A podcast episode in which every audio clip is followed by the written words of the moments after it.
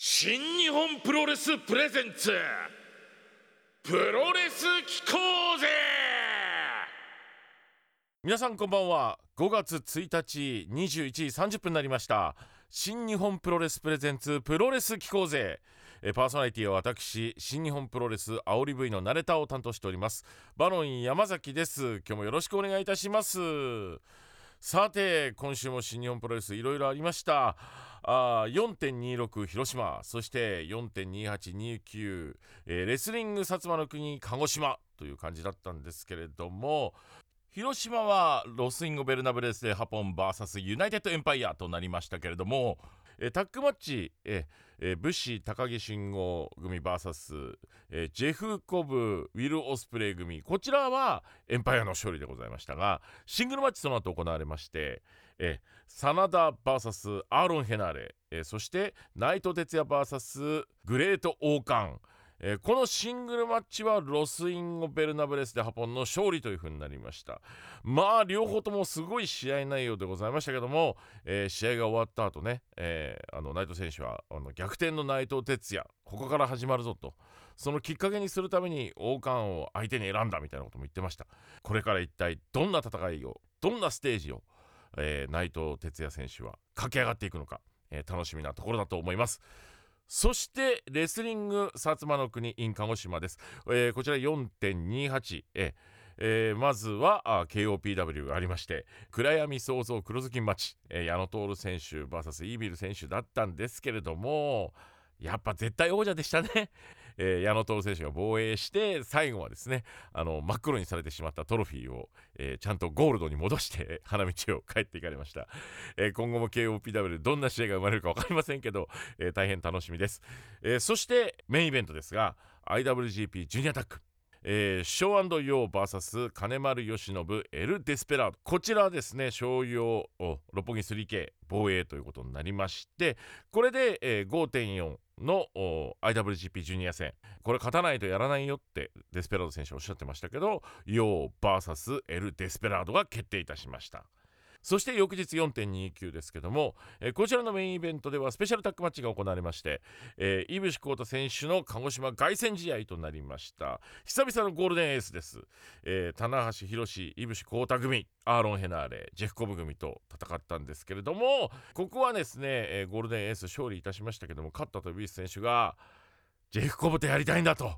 シングルマッチを要求してました、えー、このシングルマッチもどうなっていくのかあ見守っていきたいなというふうにも思っております。さあというわけで新日本プロレスプレゼンツプロレス機構ぜこの番組は日本をはじめ世界各国に多くのファンを持つプロレスの魅力を日本最大のプロレス団体新日本プロレスにまつわる話題そして音楽を中心にお伝えしていこうという番組でございます。長年プロレスファンだよという方、えー、そして新日ファンですよって方はもちろんですねプロレスはあんまりよく知らないんだよねなんて方にも楽しんでいただけるような番組を作っていきたいと思いますので、えー、皆さんぜひ、番組にご参加いただければと思います、えですので皆さんからねこのコーナーの企画だったり、まあ、こんな選手ねえー、登場してほしいとか、えー、新日にこんな思いを届けてほしいなんてメッセージも大歓迎でございます。えー、メールアドレスご紹介します。pk アットマークラッキーハイフン茨城ドットコム pk アットマーク lucky ハイフン ibaraki ドット .com です。番組公式のツイッターは茨城アンダーバー NJPW ハッシュタグはプロレス機構ぜでつぶやいていただければと思います。新日本プロレスプレゼンツプロレス機構ぜ。この番組は新日本プロレスブシロードの提供でお送りいたします。さあというわけで5月になりました。5月ということでゲストの方ご紹介したいと思います。ブルージャスティス永田裕二。長選手おはようございます。あおはようございます。よろしくお願いします。派手に宣伝していただいて。え、あの青青リ V 的な感じで紹介させていただきましたけれども、えーはい、今日ねあのまだ4月の24から朝でございますけど、朝から長選手、はい、ありがとうございますご出演よろしくお願いします。はい、本日、えー、53歳を迎えました。53歳？最年長更新ですね。はい、更新しましたね。はい。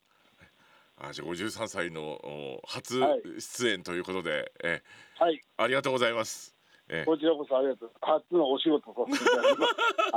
よろしくお願いします。はい、えー、じゃあちょっとなんか53歳って話から伺っていこうかなと思うんですけど、はい、あのーどうやっぱレスラー人生やっぱ長瀬選手こう長いと思うんですけど、今年この53歳の1年はどんな感じにしていきたいですか？いやもう特に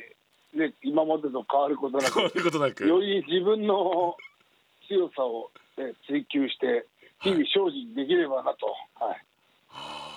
ですよね。でも今ね、は現状最年長でいらっしゃるじゃないですか現役で。はい、まあ新日本プロレスの最新日本プロレスの、はい、はい、新日本プロレスの最年長でいらっしゃいますけども、はい。はい、やっぱこの現役にこだわっていくものっていうのはやっぱ何かあるんですか？そうですね、まあ、まあ、まだ現役生活に完全燃焼していないというか、満足しきれてないと言いますか、はい。で特に体も悪いところっていうのはあんまりないので、はい。まあ、できる限り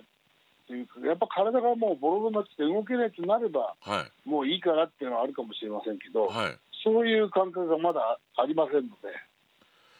そうなんです。よね。長瀬選手本当に53歳とお話ししてましたけど、その、はい、なんですか言言ったら本当に故障も少ないですし、コンディションが根本的にとってもいいじゃないですか。まあそうですね、多少のあの波というか、そういうものはあります多少ありますけど、でも、ええええ。欠場ね大きな欠場されるとかもないですし、やっぱそれ、でも維持するのって、はい。そんなに簡単じゃないと思うんですよ。そうですかね、まあ、まあ連日、その、あの体をいじめて、それに対するケアをね、しっかりすることがいいんじゃないですかね。まあ、このリスナー層私たちの番組とかもその50代の前半の方とかもたくさんいらっしゃって、もちろんもうちょっと下あそうか。もうちょっと上からたくさんいらっしゃるんですけど、はい、えーやっぱコンディションを保ち続けて戦い続けしかもレスラーって本当に前線で体を使って戦う仕事じゃないですか。はい、でもそれを続けてらっしゃる秘訣コツっていうのはねやっぱりもう気をつけてらっしゃること本当たくさんあると思うんですよ。はい。えー特にここに注意してますみたいな部分とか、あ気をつけてるというか、はい、やっぱり必ずその、1日1回はしっかりとそのトレーニングして、はい、汗をたくさんかくと。はい、はい、でそれができたら、しっかりあの、まあ、ストレッチなり、マッサージなりはい、はい。あのして、しっかり栄養を取ると、まあ、そそれだけですね、そうなんですか？簡単に。ええええー、やっぱね、え皆さん。でやっぱり、ええはい、気持ちがやっぱりそれに対そういうことをすることに対して、気持ちが慣れちゃうとね、やっぱりうん続かないですけど、はい。不思議と慣れないというか、不思議となれない。はい、その強靭なメンタルというか、やっぱ皆さんやっぱそういうもの欲しいと思ってるんですけど、だからね、鍛えて鍛えれるもんでもないじゃないですか、メンタル的なとこはい、ろっていうのは。はい、はい、長さん何かしてらっしゃることとか、あ、多分これがぼあの長さんご自身にあるので、ご自身そのメンタル保ててるんだろうなみたいな部分ってありますか？あのリングで試合したときに、はい。息を上がって動けなくなるという状況がすごい嫌なんですよね、自分自身。あええ、やっぱりそのこういうこと言ったらあれですけど、年齢が上がるとともに、あ。はい。やっぱりそういう心肺機能を高めるトレーニングですとか、はい。あとはその今まであまり見向きもしなかったはい。細かい、まあ、なんですかね、自重トレーニングですとか、はい。そういうものをいろいろ取り入れることによってはい、長持ちできてるといいますか、ああ。でそのなぜそういうものに目が向くようになったかといいますと、はい。あの今から9年前からですね、九年前。9年前から、まああのまあ、ブシロードのレスリングチーム、ブシロードクラブといって、はいまあ、今、新日本プロレス転籍して、まあ、チームニュージャパンというレスリングチームがあるんですけど、はい。そこのやっぱり選手、今の現役っていうか、若い、我々のね、あのオリンピック目指す選手たちと触れることで、はい。あの過去に自分がやってたいろいろ、その、なんですか、心肺機能を高める練習ですとか、いいまあ、いろんな自重トレーニング、それから新しく開発されたようなトレーニングを、はい。まあ、目の当たりにすることで、いどんどん取り入れてる自分自身現状がありまして、はい。ええやはりあのプロに入って、プロのトレーニングだ、プロレスのトレーニングだけではなく、はい。そういう選手と、アマチュアのてかレースリングの選手と接することで、はい。そういうものをやっぱ再確認できてるっていうのがありますね。だからそういうこう、まあ、監督業というのをやることで、はい。まあ、自分のその現役の寿命というのはどんどん伸びてる気がしますね。長尾さんご自身がお若かった頃とやっぱり今の選手たちのトレーニングってだいぶ違うんですか？まあ、同じようなこともありますし、だ同じようなことがあって、やっぱ、あこういうトレーニングがあったなと、プあロに立ってやっぱ二十何年経っはいた上で、はい。そういう練習内容というか、トレーニング効果というものを忘れてることが多々あってですね、そういうものを思い出せることとか、またその、やっぱ時代が何年も経ってる中で、新しい練習方法というか、うん。新しい、それによる、よって得られる効果というものが、はいやっぱり新しく教えてもらえるというか、発見できるといいますか。はい。はい、ですから、割と僕のトレーニングっていうのは、まあ、最高ここ10年ぐらいですかね、はい。やっぱりレースリングの原点に帰ったトレーニングっていうのは結構やってますね。ああそうなんですね。昔のじゃあ本当に基本のところから今新しく編み出されたところまでどんどんそれを更新しながらというか、トレーまあ、ニングスタイル、掘り起こしもありますし、はい。まあ、新たにまあ追加も。たというか、はいはい。はい。そういう練習内容をすることで、あこういう効果が得られるとか。はい。ええ本当に若い時その若い時はいいんですけどね。あの面倒くさくてスルーしちゃうのトレーニングをやることで自分の失われた機能が戻ってくると言いますか、はい。ええ。そういうのがやはり積み重ねてその改めてね、はい。何年も経ってその理解できるっていう本当はもっと早く理解してればね よかったんでしょうけど、はい、で若い時はねいけちゃいますからね、そうですね。さっき長さんの面倒くさいっていう言葉が本当にうん 若い頃はやっぱどうしてもまあ戦う方に行かれるでしょうからでもそのねええ効果的なトレーニング今だからこそお逆に自分にフィードバックすることができるようになってらっしゃるそうですね。はい。ってことですね。まあそれのおかげもあると思うんですよね。はいまあこの年齢になって、はいあのまあい元気と言いますか、はいい、い状態で試合をできるというのは、はいはいあのね本当にあのとんでもない試合されますもんね時折。あそうですか。ええ。あい。やもうええ。ちょっとドキッと僕もしちゃうような試合をですね長選手やっぱされたりするのであそのコンディションを維持されるってはい。本当すごいなと思いながら、えええー拝見させていただいたことも多いんですけれども。あありがとうございます。はい。えというわけで5月のマンスリーゲストは永田裕二選手でございます実はこのインタビュー4月の24日の朝させていただいておりましてこの時永田選手53歳の誕生日迎えたばかりということで、えー本当に番組へのご協力ありがとうございますそしておめでとうございますえそこでですね現在新日本プロレス最年長、え選手ということで、えあのね現役の素晴らしいコンディションの維持をどういうふうにされてるのかというお話を伺ってまいりました。ねお話の中では若い頃は面倒だったけどねみたいな話、えーされてましたけど今とっても意味あるよねっておっしゃってました。これ分かりますよね。あの若い側の立場としても今の私たちの立場としてもすごくわかるコメントでした。長瀬選手ありがとうございます。そしてなんですがいよいよ5月の13日です。アメリカ AEW のリングで IWGP US ヘビー級選手権試合。ジョン・モクスリー VS 永田裕二。こちらが決定いたしまして永田選手が USAB に挑むことになりました。そこで来週なんですけども IWGP US ヘビー級についてそしてジョン・モクスリー選手についてさらにはそのベルトタイトルに対する思いなどいろいろ伺っておりますのでぜひ来週5月8日の放送で聞いていただければと思います。当たればラッキープロレス機構ぜクイズというわけでございましてプロレス機構ぜクイズ2回目なんですけどちょっと今回はね新しいトライをしてみたいなというふうに思っておりまして、えーこれからですね、えープロレス全く初心者のというかまあプロレス見た回数何回あるんだろうというぐらいのレベルの茨城放送アナウンサー菊池舞さん。ね、えーこの菊池舞さんにあのープロレスの実況してもらおうということになっております。えーえー新日本プロレスに参戦したある選手の技を映像を見ながらあ実況した音声でございます。えーその技が一体何なのか。えーえー菊池さんは一体何の技の実況をしているのかというのを、えー皆さんに当てていただこうというんですけどそのまんまっていうのはちょっと難しいので選択肢出します。3択問題でいきたいと思いますので、え3択、えー選んで、えー答えていきたいいただきたいなというふうに思っております、えー答えは次回発表させていただきます、えー来週の金曜日の5月7日までに、えー正解を送ってくださいませ。回答皆さん送ってくださいませ。で正解者の中から1名の方に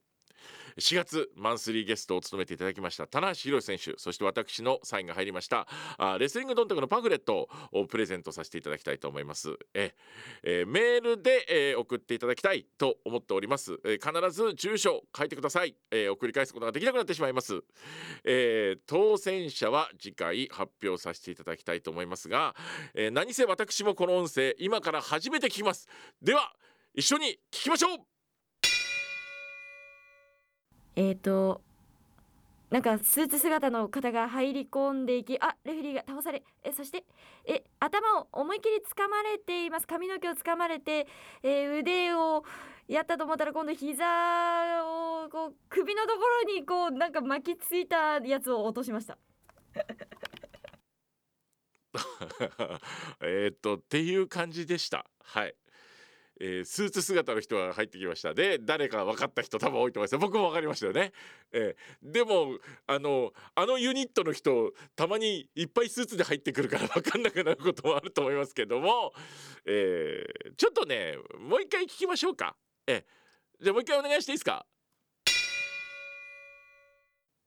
えーとなんかスーツ姿の方が入り込んでいきあレフェリーが倒されえそしてえ頭を思いっきり掴まれています。髪の毛を掴まれて、え腕をやったと思ったら今度膝をこう首のところにこうなんか巻きついたやつを落としました。腕をやったやつを。巻きついたやつをやつばっかりいっぱい出てきましたけど、えーというわけであのなんとなくこれとかなんかそんなやつをみたいな感じでございましたけどあの聞いてもらった実況なんですけど実は2回やってもらってるんですよね。で今のは1回目にしてもらった実況なんで2回目、えー実況してもらったものがあるので2回目は多分もうちょっとちゃんとしてるんでしょきっと。うん、なんかちょっとディレクターがなんかすごい斜め45度上みたいに見てましたけどえちょ行きましょう2回目そもそもね誰が技をかける人かどうか。はい。えー審判騙されましてあ倒れている相手の髪の毛をぐっと掴んで、えーその相手の腕をこうかけたと思ったら今度それを首に自分自身のところに敵を回して今度ボンと腰から落としました地面に。同じじゃねえかよ。ななんだったら1回目ちゃんとレフリーってのに2回目審判って言ってるからでもね。もうよくわかんないことになってるよ。えー、でもちょっとまあすいません。じゃあもうヒントじゃね申し訳ないんで出したいと思います。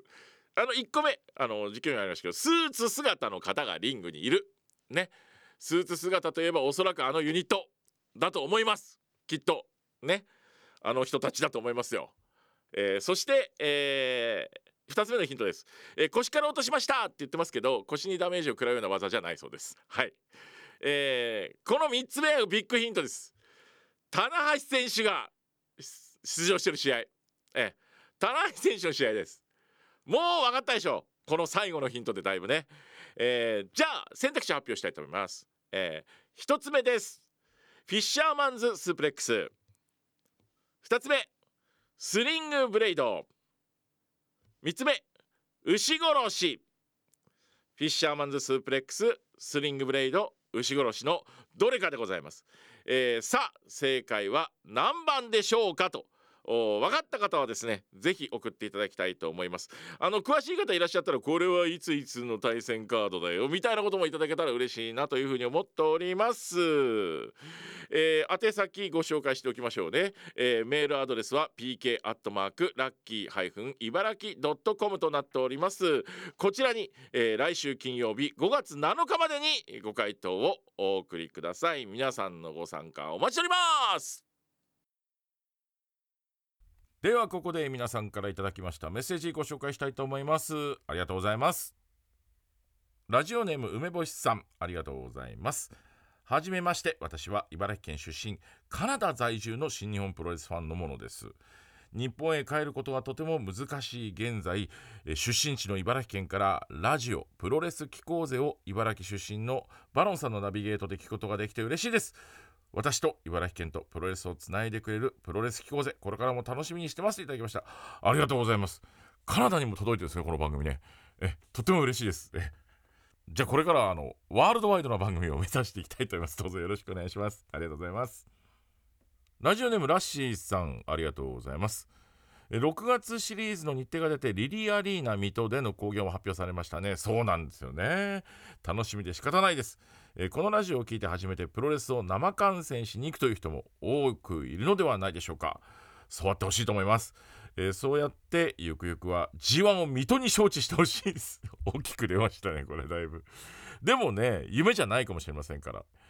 6月は全くプロレスを知らない姉を誘っていこうと思っていますがプロレス初参戦の人にはタッグマッチもシングルマッチも両方の良さを知ってほしいです。そうなんですよね。あの両方の面白さ。でいろんなタイプの試合がありますからいろんな見方で楽しんでいただけたら嬉しいなと思いますね。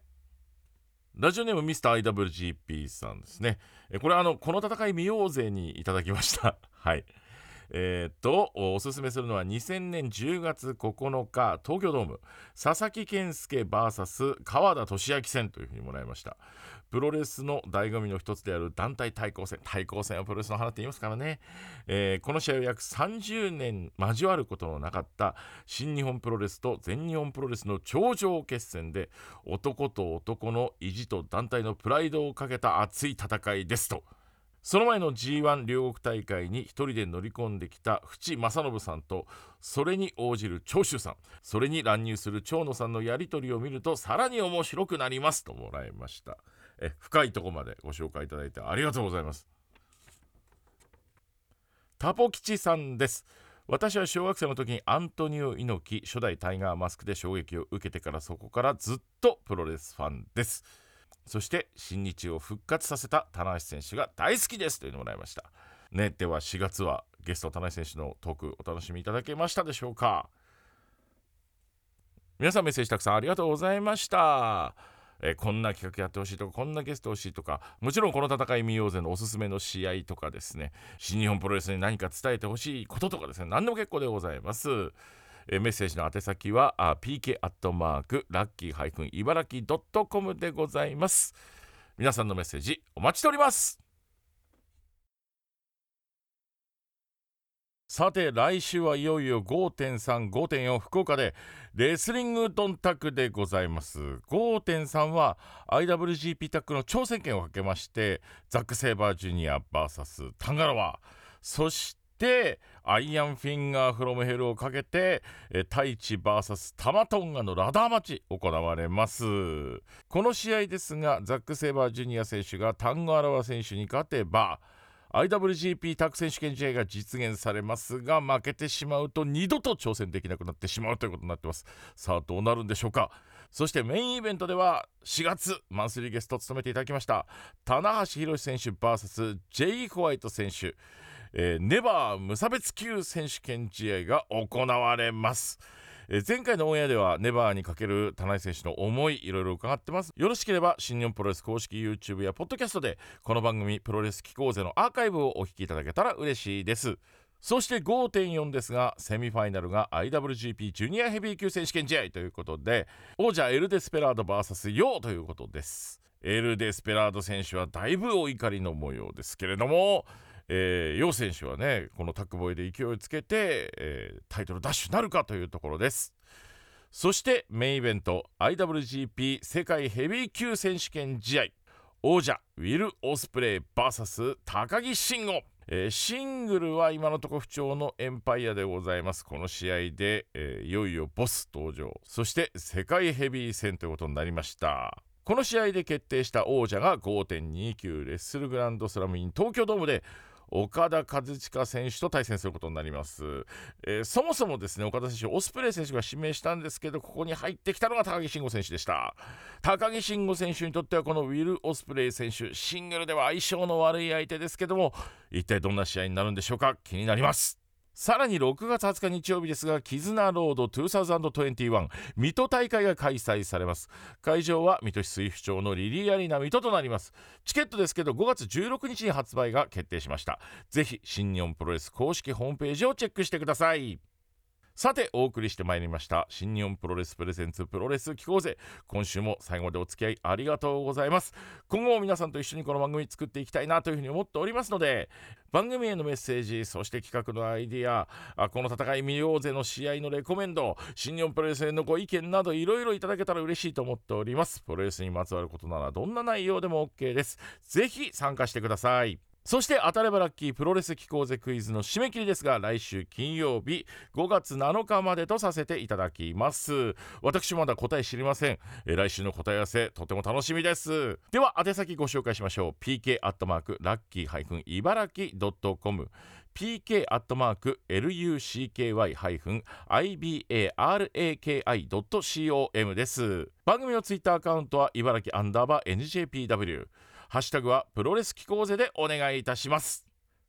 新日本プロレスプレゼンツプロレス機構ぜ。この番組は新日本プロレスブシロードの提供でお送りしました。それじゃあ来週もプロレス機構ぜ!